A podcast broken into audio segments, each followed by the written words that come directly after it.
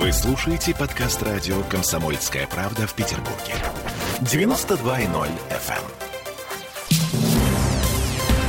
Третья волна коронавируса все-таки есть. В Петербурге начали увозить в больницы по 700 человек в сутки. Это столько же, сколько было на пике первой волны, ровно год назад. Ну и вы видели фотографии очередей скорых, которые стоят перед приемными покоями некоторых коронавирусных стационаров. При службе Покровской больницы, например, в ответ на вопросы журналистов заявили, что в начале недели традиционно больше госпитализации, потому что в выходные люди э, менее охотно в выходные да, ложатся в больнице. Ну, такое себе объяснение. Я тебе хочу сказать, что сегодня у меня у соседки было плохо с сердцем сегодня ночью. В смысле, вчера вызвали скорую в 8 часов вечера. Она приехала сегодня в 7 утра. А, следите за цифрами. Пик первой волны в июне прошлого года. 750 госпитализаций с коронавирусом в сутки. Пик второй волны в декабре прошлого года. Тысячи больных в сутки. Сейчас 700. Говорит это о чем-то?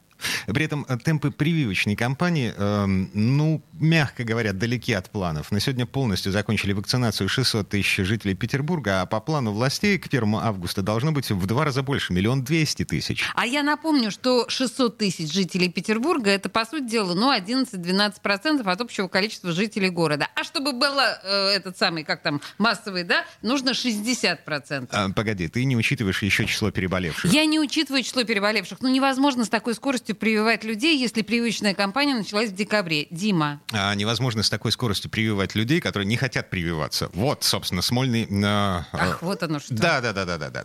Ладно, так или иначе, среди тех, кто собирался сделать прививку, но по каким-то причинам не успел, актер Артем Анчуков из «Ментовских войн», «Молодежки мажора». Его вчера похоронили. Он умер от коронавируса. Он приходил к нам в эфир в конце прошлого года с подругой Таней Булановой. И они тогда выпустили совместную песню. У нас была премьера, был совершенно роскошный разговор. Его можно найти у нас в подкастах.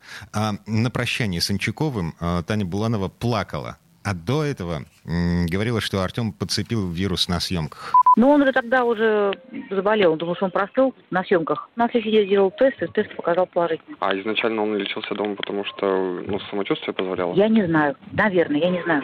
Угу. То есть он на здоровье никогда не жаловался? Нет, насколько знаю, следил за здоровьем всегда.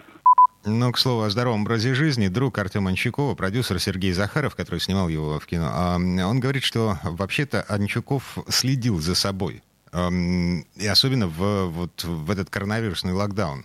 Слушайте, да со здоровьем у него было, кстати, все окей. Он как раз-таки так себя привел в форму, похудел. Я все помню, я прикалывался над ним, что Артем куда-то поплыл. Мы встретились, когда начался карантин, только я помню, мы встретились на, на станции метро «Зенит», вот там вот такое побережье, и он так, я смотрю, говорю, нифига, Тёма, что ты так нормально, типа, привел себя в порядок. Он говорит, ну да, было время, как бы, посвятить себе ну и еще э, наш коллега Роман Лялин поговорил с мамой Артема Анчукова, с Мариной, буквально 30 секунд. Эмоционально э, и, в общем, тоже о здоровье он сразу же обратился к врачам.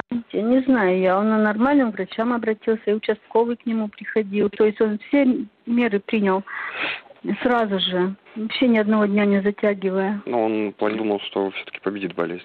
Конечно, все думали, и врачи думали, и он думал, и все родственники надеялись. Мне все говорят, что вот он здоровый образ жизни вел, такой крепкий. Ну, да.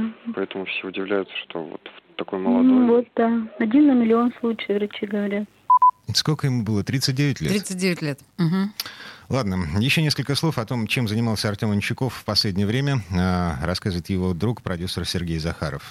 Ну, мы снимали такой э, телемовик «Механизм выживания». Там про то, как вместе с Челябинским метеоритом на Бали якобы упала капсула там типа с чужим и начала людей зомбировать. Вирус начал распространяться. Такое вот веселое кино было, да. И Артем там играл роль богатенького сына какого-то там английского, не то, знаю, владельца стоматологических клиник или что-то такое.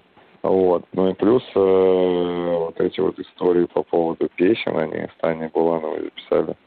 Э, песни я клип снимал э, прошлой осенью. И вот вторую про разводные мосты он прислал и как-то мне сказал, что вот там в белой ночи хорошо было, в общем, снимать.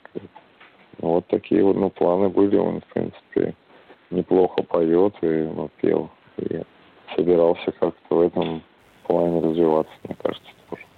Сериал про зомби на Бали, о котором говорит Сергей Захаров, еще не вышел. А вот совместные песни Стани Булановой, да, их можно найти в интернете.